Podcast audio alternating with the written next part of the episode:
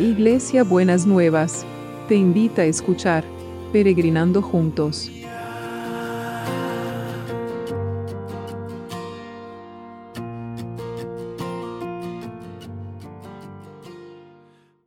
Buen día peregrinos, ¿cómo estamos en este sábado?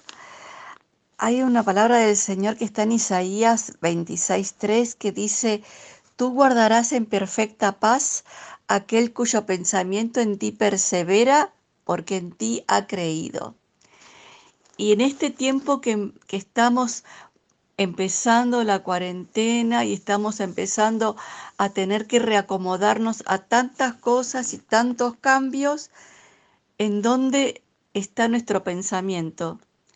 Muchas veces llega el miedo, la inquietud, la desolación y entonces aquí el Señor viene con su palabra y dice, tú guardarás en perfecta paz aquel cuyo pensamiento en ti persevera. ¿En qué persevera nuestro pensamiento?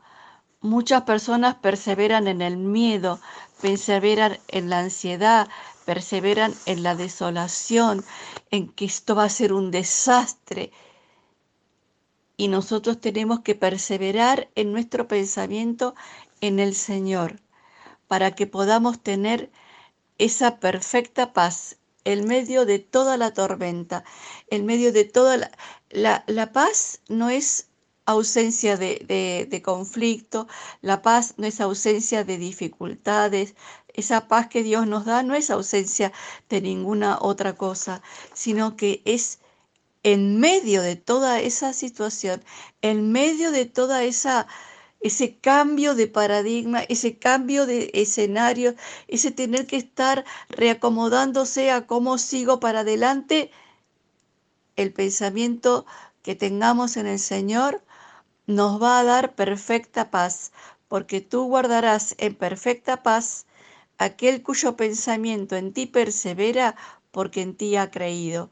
Señor, gracias porque te tenemos a vos en este tiempo en este peregrinar que no sabemos cuándo vamos a llegar a la tierra prometida, pero sabemos que queremos caminarlo para transformarnos y llegar de otra manera, no como salimos, sino con esperanza y con fe y con esta perfecta paz, porque nuestro pensamiento va a perseverar en vos.